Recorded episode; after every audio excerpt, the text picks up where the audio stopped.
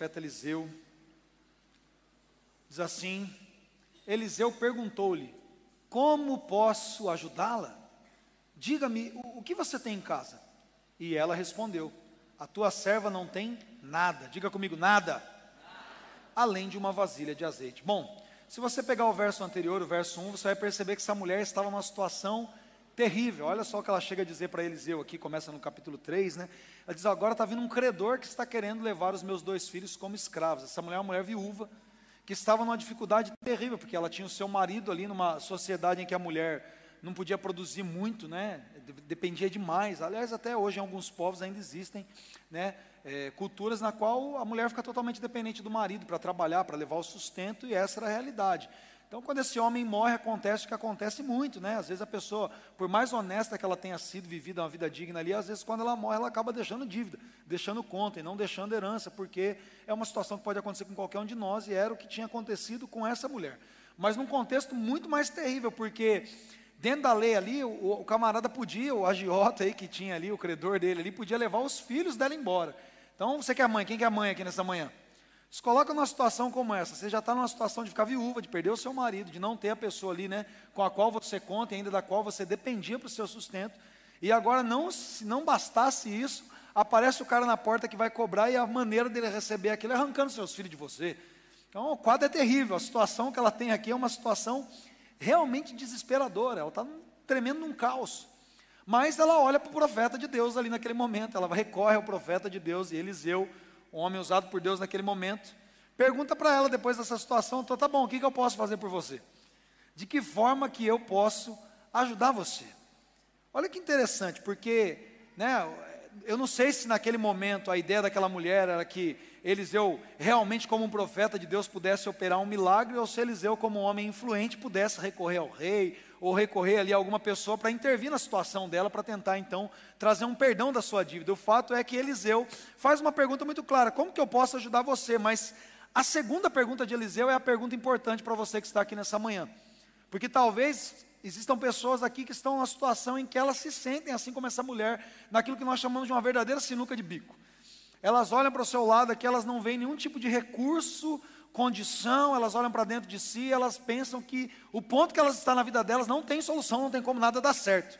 Mas Eliseu não apenas pergunta como ele pode ajudá-la, mas a segunda pergunta é: diga-me o que você tem na sua casa.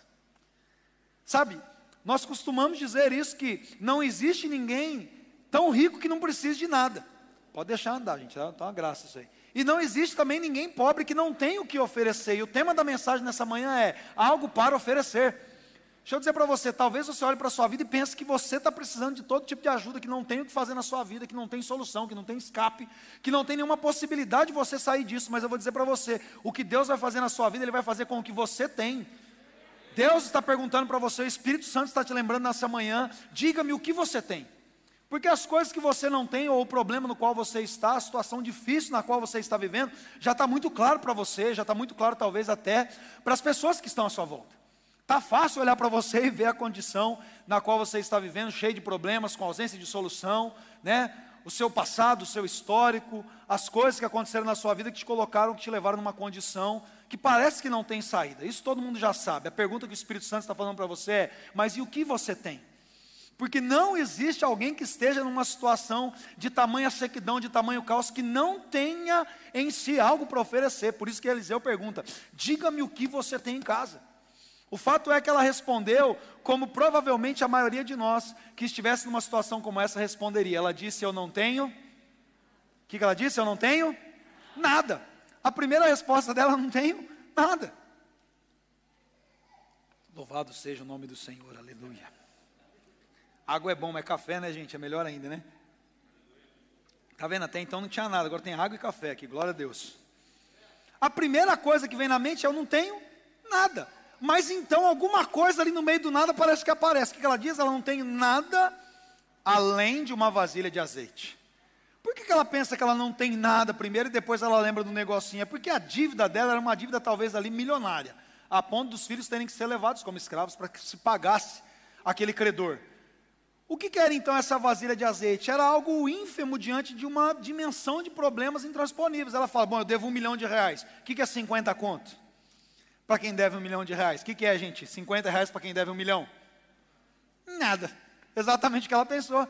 Pô, se eu devo um milhão, eu tenho 50 contas, não adianta nada, não faz nem cócega naquilo.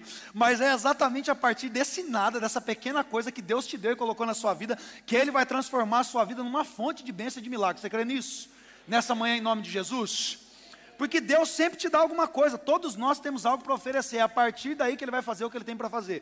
Três coisas que Deus sempre colocou na sua vida, Ele sempre te dá. A primeira coisa é, Deus colocou em você talentos e habilidades, amém? Você crê nisso? Deus deu para todos nós, irmãos, talentos e habilidades.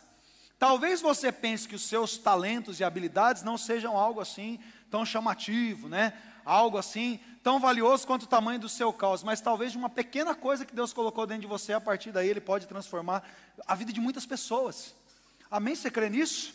Fala, pastores, eu queria tanto cantar, né? Igual esse pessoal que cantou aqui maravilhosamente bem, e você tem uma voz de taquara rachada, né? o máximo que dá para fazer com você é igual aquela, aquela trend que está tendo agora de colocar bem TV em tudo. Já viram esses videozinhos? Você abre a boca e fica colocando bem TV ali, fazendo introdução, vinheta. Tem uma voz de bem TV. E não vai rolar para você porque não é o tipo de qualidade, de talento e habilidade. Você não vai servir a Deus em coisas que você é inábil, que você é inapto para aquilo. Deus não quer que você sirva a Ele em coisas que você não tem capacidade e condição de fazer. Né? Você não vai tentar pensar que você vai concorrer à Olimpíada com natação quando você não sabe nadar. Não tem sentido isso. Mas existem coisas que Deus colocou em você a partir das quais Ele vai fazer o que Ele tem que fazer. Você precisa crer nisso nessa manhã.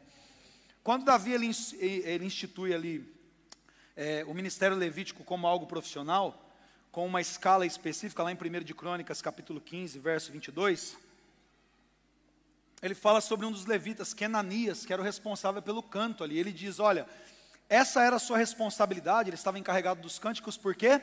Porque ele tinha o que, irmãos? Diga comigo, competência. Ele tinha competência para isso. Deus jamais ia colocar o rei Davi para organizar um serviço colocando pessoas que eram é, inaptas para aquilo.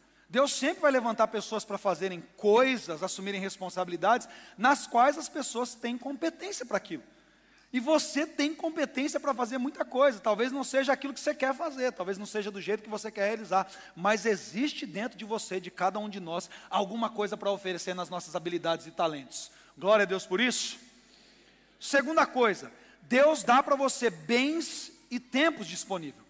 Você tem aí alguns bens que Ele colocou na sua mão e tempo disponível. E você precisa entender que essas coisas precisam estar empenhadas para que o milagre de Deus seja realizado em você. Em segundo, segundo Samuel, no capítulo 24, no verso 24, eu amo esse texto, que também está em Crônicas 29. Segundo Samuel 24, 24.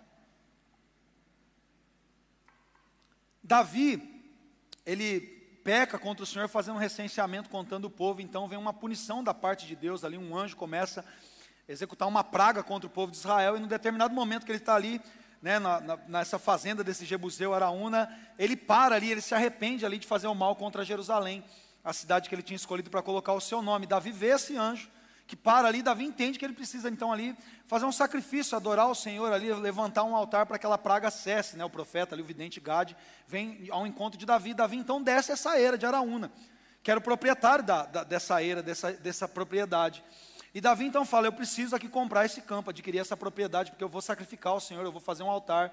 E Araúna logo de bate pronto fala, meu, a, a era está aqui, os bois estão aqui, a lenha está aqui, Davi faz o que você tem que fazer aqui. Mas Davi se posiciona, irmãos. Olha o que Davi diz: ele diz, não, eu faço questão de pagar o preço justo, porque eu não vou oferecer ao Senhor meu Deus um sacrifício, um holocausto que não me custe nada. E ele vai então e compra a, a era ali, os bois, por 50 peças de prata. Davi era um rei, cheio de propriedades, riqueza, ele, para ele 50 peças de prata não era nada, mas ele entendeu que era impossível que Deus usasse ele de alguma forma para abençoar as pessoas, naquele momento como rei de Israel, sem que aquilo custasse algo para ele. Deus ele vai usar a sua vida, mas de uma forma que talvez coisas que podem até parecer desnecessárias ou ínfimas, mas coisas que estão na sua mão precisam ser empenhados nisso. Você precisa entender que o tempo que você tem e os bens que você tem serão sempre utilizados por Deus. Jamais você vai poder ser uma fonte de milagre sem que se te custe alguma coisa. Sem que você seja envolvido no processo, colocando a mão na arado, dispensando ali o seu tempo para isso, dispensando os seus recursos, ainda que possa ser pouca coisa. Sabe, eu fico assim, maravilhado quando as pessoas entendem essa visão e essa verdade da palavra de Deus nas suas vidas, com o que elas têm para poder servir ao Senhor. Eu, assim, eu, eu, fico assim, mas muito mesmo. Ontem nós tivemos o primeiro culto lá em São José dos Campos, glórias a Jesus por isso. Foi algo incrível, algo marcante para nós, mas mais assim, o que mais me chamou a atenção foi como os irmãos aqui fizeram a coisa acontecer. Né? Cada um com a sua própria disponibilidade, né? a gente se colocou à disposição para os irmãos, caso precisassem, né? fazer um reembolso da, da, da despesa. Né? Aliás, se algum irmão que foi para lá para servir, para trabalhar, se era alguma coisa que você não conseguia fazer, o combustível, o pedágio, algum custo, a gente colocou à disposição. Mas eu percebi que ninguém nem me procurou. Os irmãos falaram, não, de repente é 70 conto que eu vou gastar aqui, colocar uma gasolina, pagar um pedágio, mas eu quero usar isso aqui. Para alguns irmãos podia ser pouco, para alguns irmãos podia ser muito esse sacrifício, mas eles fizeram questão de se envolver com aquilo. Não, eu quero estar tá lá no primeiro dia. Eu percebi como eles queriam fazer isso. Isso é o que, que nós precisamos entender. Não importa, de repente, para alguns irmãos, não, eu quero ir lá só para cultuar. Eu vi muitos clãs comentando. Não, eu faço questão de estar lá no primeiro dia. Eu não vou lá para trabalhar no estacionamento, não vou na recepção, mas eu quero estar lá. Eu quero lembrar que eu estava lá no primeiro dia. A minha presença lá é a maneira como eu quero usar o meu tempo nesse sábado à noite para servir ao Senhor. É isso. Coisa simples, irmãos. E eu sei, muitos irmãos também mandaram mensagem que gostariam de estar lá, mas por causa de trabalho, escala, etc., não puderam. Eu sei que muita gente queria. Outros até queriam, mas não tinham recurso naquele momento, mas Deus o sabe. Você estava lá na sua casa adorando, orando, intercedendo, participando. Eu não sei o que você tem e quanto você tem, mas eu sei que Deus sempre vai te dar algum tempo e algum bem disponível para que seja empenhado na obra dele e você precisa fazer isso para a glória de Deus. Amém? Amém? Glórias a Deus por isso. Terceiro ponto: Deus sempre nos dará oportunidades que vão surgir tanto na bênção quanto no caos. Eu, umas semanas atrás aqui, a gente teve uma oportunidade que surgiu na bênção. Né? A Universidade Piaget, a faculdade, nos procurou para poder nos ajudar com a Burnap. Né? A prefeitura nos procurou para poder ajudar. Uma benção, surgiu uma oportunidade. A gente está vivendo aquilo no meio de uma benção. Por meio disso, ainda surgiu outra oportunidade do desconto para os nossos membros. Glórias a Deus por isso, oportunidades que surgiram na bênção. Mas a maior parte das oportunidades que surgem na sua vida e na minha vida para que Deus execute o milagre de transformação a partir de nós, vão surgir no meio do caos. Lá em Êxodo, no capítulo 14, no verso 16, Moisés até então tinha saído de um processo de bênção, que era a transição do Egito para a terra prometida. Mas no meio disso tudo, ele se encontra com um mar enorme na sua frente e um exército furioso egípcio tentando derrotá-los. Moisés agora então está numa situação caos. Tem um povo que murmura, um faraó furioso e um mar intransponível. E Deus quer realizar um milagre naquele momento, mas Deus não realiza o um milagre de transformação na nossa vida usando coisas que nós não temos, mas usando coisas que Ele já colocou nas nossas mãos por mais insignificantes que sejam. Quando Moisés fala para Deus, o que, que, eu faço agora, Deus? Né? Como que eu resolvo essa situação? Deus olha para ele e fala, o que, que você tem na sua mão? Moisés olha o que, que ele tem, um pedaço de madeira, uma vara, um cajado ali, nada. O que, que é um pedaço de madeira, irmãos, diante de um exército do faraó egípcio ali? O que, que é um pedaço de madeira diante de um mar intransponível? O que, que é um teco de pau perto de um povo que murmura para resolver um problema enorme, nada. Mas Deus fala: o que, eu já coloquei na tua mão? A vara. Então bate essa vara no mar, porque a coisa vai resolver. Deus sempre vai transformar a sua vida a partir de coisas mais insignificantes que estão nas suas mãos. Você precisa entender que as oportunidades vão surgir no meio do caos. É no meio do caos, irmãos. Pastor Laércio certa vez deu um exemplo aqui de um homem que estava endividado, muito parecido com essa viúva aqui, sem chance de sair da situação. Ele tinha ali, não sei, 20 reais, alguns trocados ali. E de repente, andando na rua, ele chutou um papel, era uma receita de bala de coco. E ele olhou aquilo, olhou os 20 reais e falou: Acho que é uma resposta de Deus para a minha vida. Foi no mercado, comprou os ingredientes, fez a bala de coco, foi para o farol, começou a vender bala de coco. Fez o lucrinho dele, fez mais bala de coco, voltou, começou a vender. O pessoal, pá, gostando da bala dele, nossa, que bala gostosa, vendendo farol. Falou: Meu, por que você não leva isso no mercado, não leva isso para outro lugar? A bala de você, é você faz é muito boa. Aí o cara foi no mercado, pessoal, ah, deixa aí consignado aí, ele já tinha um capitalzinho. Vamos ver se vende. O negócio começou a vender, enfim, o processo industrializou, o cara sustentou a família dele, pagou a faculdade dos filhos dele com 20 conto e um papel na rua. Menos do que um pedaço de pau, irmãos. A gente fica achando que para vencer barreiras intransponíveis a gente precisa lá, do exército americano lá no Afeganistão para resolver o problema. Não, talvez com algo insignificante na sua mão, Deus vai transformar a sua história, a história da sua família, a história da sua cidade. Você pode glorificar a Deus, aplaudir o nome dele. Você crê nisso? Você crê nisso? Agora você pergunta para mim nessa manhã, mas pastor, o que, que, tem a ver isso comigo? O que, que, tem a ver isso talvez com a, com a, com a igreja? Por que, que eu estou aqui nessa manhã? Pergunta para mim, fala, pastor, Pergunta direito, senão vai embora. Fala, pastor, mas por que, que eu estou aqui nessa manhã? Então você fica fala, não, minha situação está tá normal, então se Deus pode fazer isso comigo, o que, que tem a ver a igreja? Porque tudo aquilo que Deus vai fazer na sua vida, Ele não fará a partir de você sozinho. Leia o verso 3 agora, que nós lemos lá em 2 de Reis, capítulo 4. O verso 3 diz: Então disse Eliseu, essa é a resposta do profeta, para essa mulher que não tinha nada além de um pouquinho de azeite. Ele disse: Vá pedir emprestadas vasilhas a todos os seus vizinhos. Como eu amo a igreja de Jesus, irmãos. Ela tinha um pouquinho de azeite, mas um pouquinho de azeite não seria suficiente para Deus realizar o milagre que ele ia realizar na vida dela. Ela precisava de vasilhas dos amigos. Ela precisava dos recipientes dos seus vizinhos. E ainda Eliseu diz: Mas peça muitas.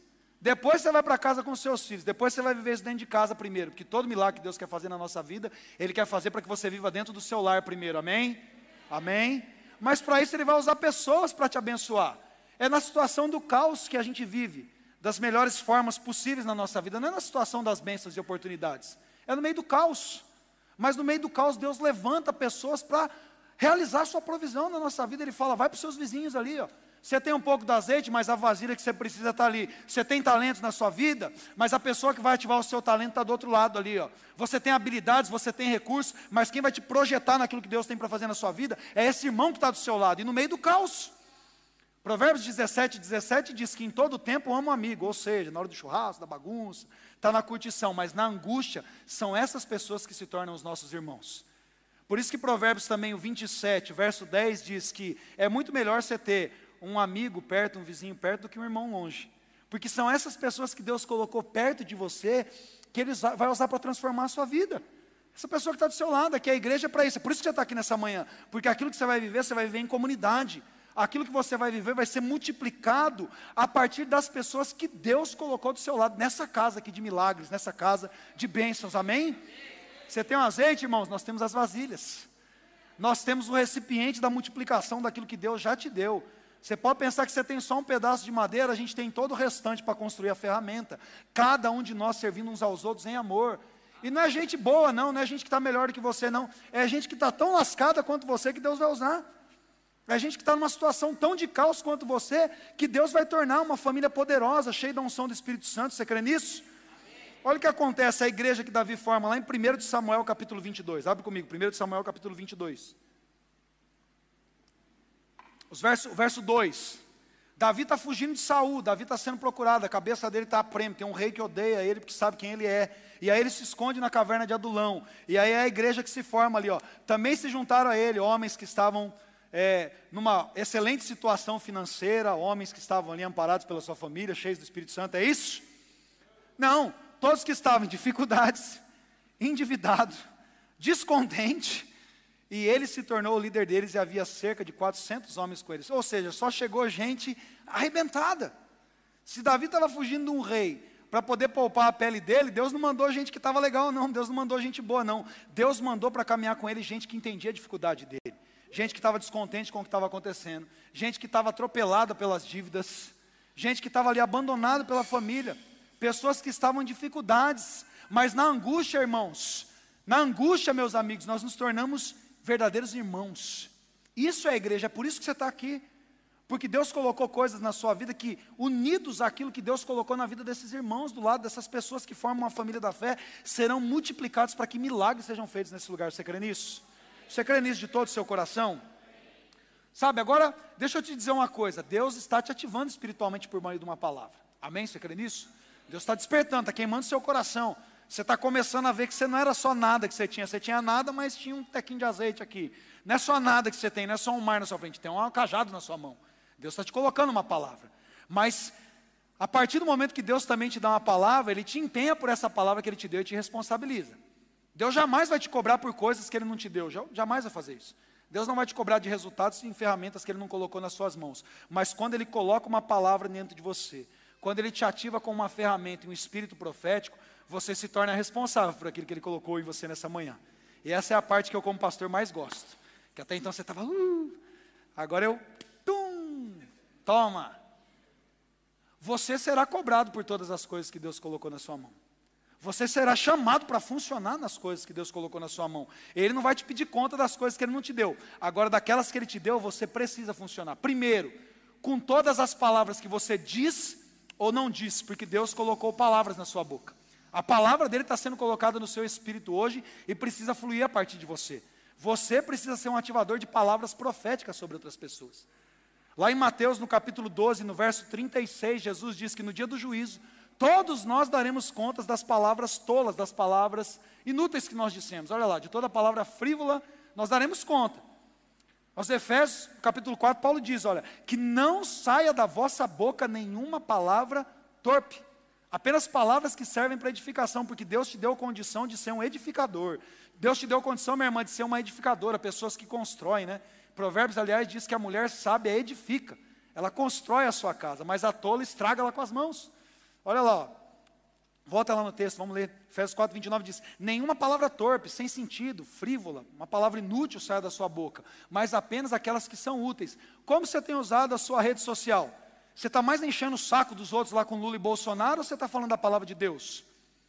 Como você tem usado seu feed, seus stories, seus status do WhatsApp? Essa semana eu fui tão abençoado, acordei cedo, acho que foi até ontem. Um amigo meu antigo, faz tempo que eu não vejo, ele colocou lá um vídeo de uma palavra do pastor Lucinho sendo pregada e legendada, acho que uns 5, 6 stories lá. Mas abençoou tanto a minha manhã aquela palavra, uma palavra que motivou meu dia, meu coração, por, pelo status de um amigo. Usou ali o espaço, eu chamei ele para conversar, ele falou, ô oh, Netão, que saudade, tal, tal, e começamos a conversar ali. Você pode achar que não tem nada a ver, irmãos, mas é incrível, porque você foi colocado como um atalaia, como sentinela, como um profeta de Deus. Aquilo que você fala pode transformar a vida de muita gente. Você tem lá uma rede social que é melhor, maior do que um púlpito hoje, uma rede social. Você tem lá pessoas no seu trabalho que precisam de você, não falando bobeira, não entrando nos debatezinhos polarizados políticos e coisas a mais, reclamando da vida, reclamando do sete conto da gasolina, reclamando disso, daquilo. Não, você precisa construir coisas com as suas palavras, porque nós vamos prestar conta disso. Deus nos deu a oportunidade de falarmos. Todos nós temos um púlpito na internet. Todos nós temos um púlpito na nossa sessão de trabalho. Todos nós temos um rebanho na nossa escola, adolescentes. Você tem um rebanho para cuidar na sua escola. Você não está lá para ficar vivendo trendezinha do, do Kawaii, do TikTok. Você está lá para ser um agente de milagre, de transformação. A sua carteira tem que ser um lugar santo, amém, irmãos que estudam? Sua sessão de trabalho tem que ser um, uma agência de milagres do reino de Deus, porque nós estamos ali para um, um propósito. Nós estamos ali para livrar vidas da morte.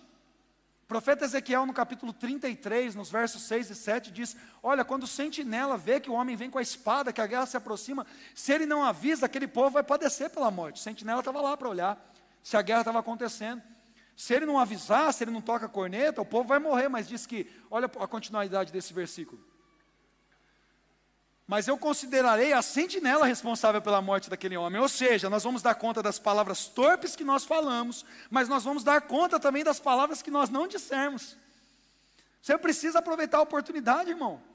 Toda a oportunidade que você tiver para ser um sentinela, um profeta de Deus, para livrar as pessoas da morte, porque você carrega o Evangelho dentro de si. O Evangelho é que produz vida de Deus na vida das pessoas. Você está aqui porque alguém pregou para você. Você está aqui porque alguém foi um sentinela de Deus e falou: a sua vida só vai ser transformada quando você tiver um encontro com a pessoa de Jesus. Sim ou não? Alguém pregou para mim, eu estou aqui hoje pregando para você. Porque alguém acreditou nessa palavra. Porque alguém deixou e dar vazão para o espírito profético. E eu fui ganho por um menino de 10 anos de idade. Então não use desculpas, por favor. Lá no finalzinho de 94, um menininho de 10 anos pregou para mim. Eu tinha 12. Você duvida do que Deus pode fazer através de você por meio das suas palavras? Não duvide. Você está sendo ativado no espírito profético para ser luz de Deus aonde você está, para salgar o mundo aonde você está. Você crê nisso? Você pode dar glória a Deus por isso? Amém. Segunda coisa, Deus também nos pedirá conta de como nós usamos o nosso tempo e os bens que Ele colocou na nossa mão. Se Ele nos dá tempo e se Ele nos dá recursos, nós precisamos usar, porque isso é o economia, que é basicamente a mordomia cristã. Nós somos aqui mordomos de Deus. Deixa eu contar uma coisa: você acha que você tem 30, 40 anos, 20 anos, 15 anos, você acha que você tem muito tempo, não é seu. Você acha agora, não sei o que você tem na sua conta, se está no vermelho ou se está no azul, você acha que você tem 2 mil, 5 mil, 50, 100, 300, 1 milhão eu recebo em nome de Jesus, aleluia. Mas você não tem. Você é mordomo dessas coisas, porque essas coisas pertencem ao Senhor, amém? Os seus dias são do Senhor. Os seus minutos de hoje, desse domingo, são do Senhor. Os recursos que nós temos são do Senhor e nós precisamos nos lembrar dele. Eu apelo para os mais jovens, inclusive, que os mais jovens, ah, não, vou curtir minha vida depois, né? Não, não, não, não, não. Eclesiastes capítulo 12, verso 1 diz: Lembra-te do teu Criador nos dias da tua mocidade, nos dias da tua juventude. Porque vai chegar um dia que a gente não vai ter mais prazer neles, né? Em que as pernas ficam pesadas, em que os olhos não conseguem contemplar a beleza, que os ouvidos não ouvem mais tão bem assim. Vai chegar um dia que vai ser cansaço, enfado. Mas nós vamos dar conta. Desse momento da nossa juventude até os dias em que o enfado nos tomar, esses dias nos foram emprestados pelo Senhor para a glória dele, nós devemos usá-los. Esse dinheiro que está na sua conta, irmão, essa profissão que você tem, essa capacidade que você tem de desenvolver qualquer coisa, deixa eu te contar uma coisa: você pensa que é sua, Deus tem certeza que é dele. Amém? Nós somos mordomos de coisas que Deus colocou para nós e por isso nós precisamos fazer isso muito bem. Essa não é uma manhã de apenas você ouvir a palavra aqui e falar, uh, glória a Deus, aleluia. Não. Como diz lá em Provérbios 14, 23, em Provérbios 14, 23, deixa muito claro que você precisa parar de falar só. Palavras só não produzem nada. Você precisa parar de ficar fazendo plano. Ah, não, janeiro, 1 de janeiro de 2022, a minha meta do ano é isso, isso, isso e aquilo. Não, hoje é o dia de você tirar planos do papel e começar a funcionar para a glória de Deus. Para de fazer da sua vida espiritual a dieta que você vai começar na segunda-feira e toma uma decisão hoje, nesse domingo, de produzir algo, porque todo trabalho árduo traz proveito. Só falar, só penúria, leva pobreza, não adianta nada.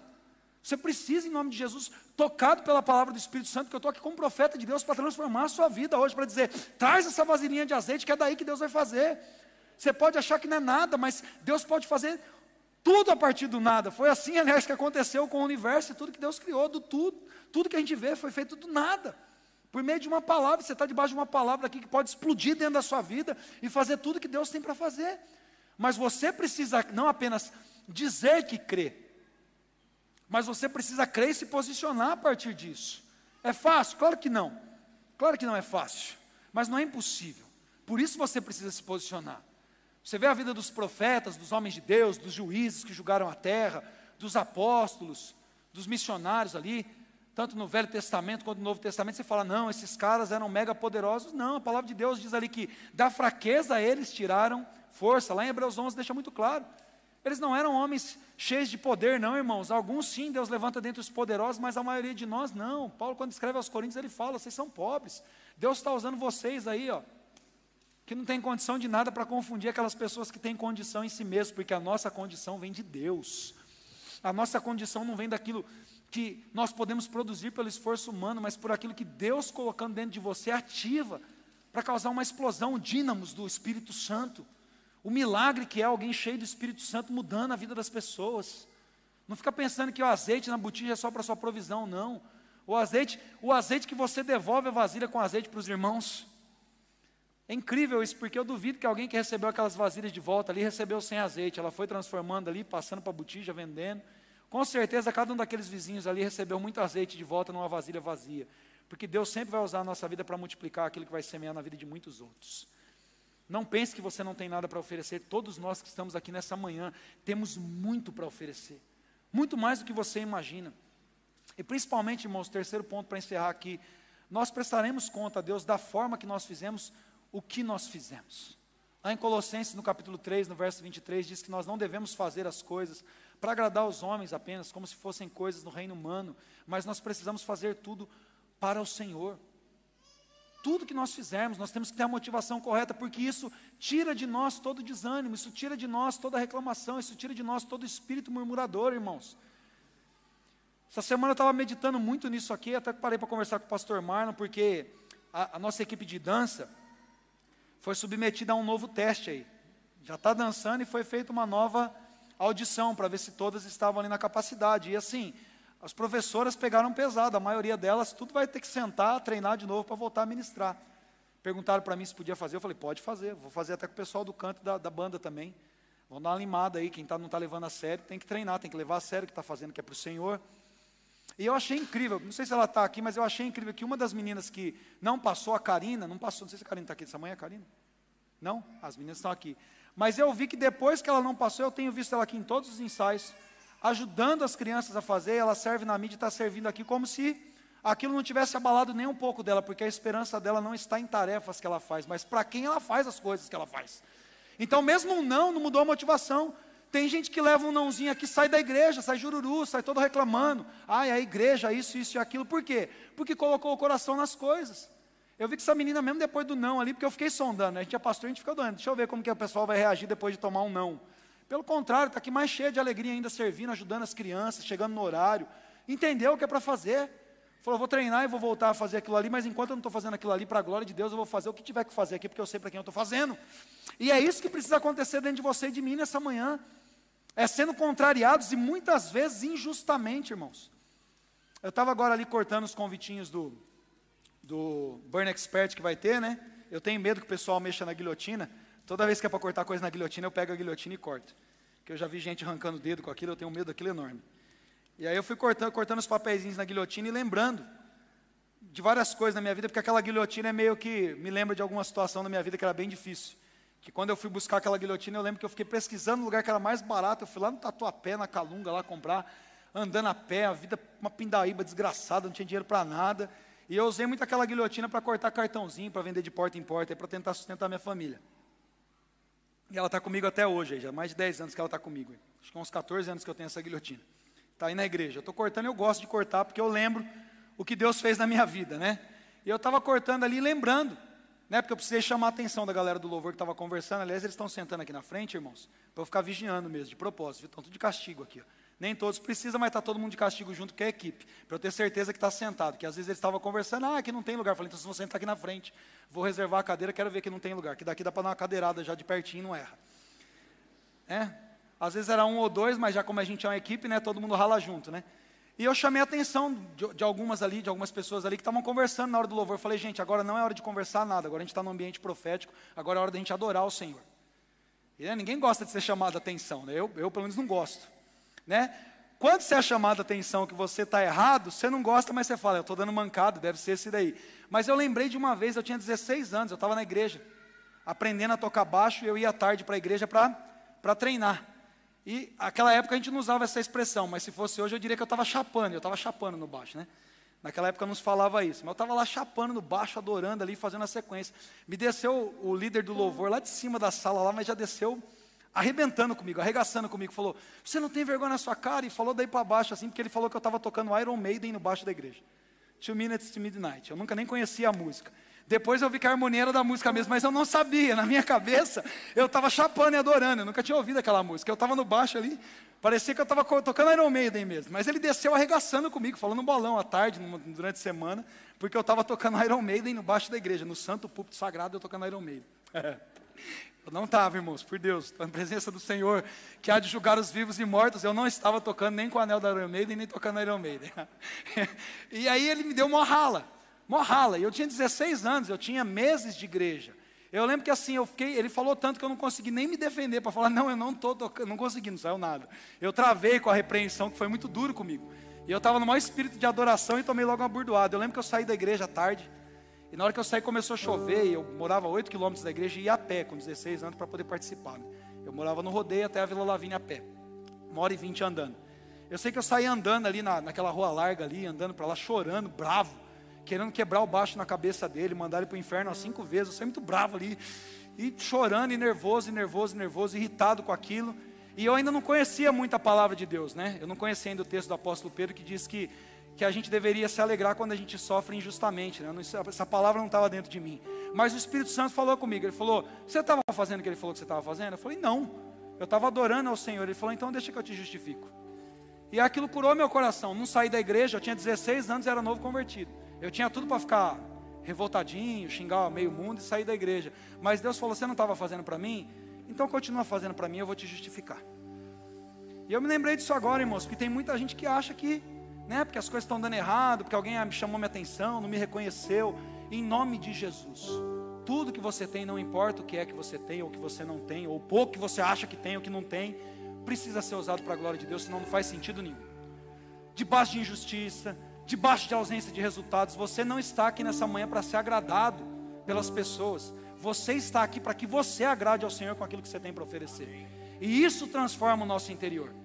É muito fácil ficar jururu quando a gente é contrariado, querer bater a perna, querer espernear, vou sair da igreja. Então você não entendeu nada. Sabe, que saiam. Você não, você não entrou ainda quando é assim.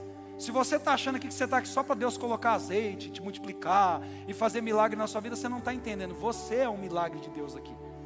Você que é um milagre de Deus e que está aqui para render glórias para Ele, para ser uma fonte de multiplicação da bênção dele. É você que precisa se disponibilizar agora e entender quais são as coisas que Ele colocou na sua mão, para que a partir dessas coisas você renda ao Senhor o verdadeiro louvor, o sacrifício de louvor e de fruto de lábios que confessam o seu nome, de gente que sabe com quem está se envolvendo, de gente que ama Jesus. Se coloque em pé, levanta suas mãos. Peça isso para o Espírito Santo. Peça para o Espírito Santo uma cura interior, uma cura na sua mente, nas suas emoções, uma capacidade de enxergar quais coisas Ele colocou na sua mão e a partir das quais Ele quer fazer milagres nessa geração. Clame ao Senhor, abre o seu coração, levante suas mãos, se abra para Ele.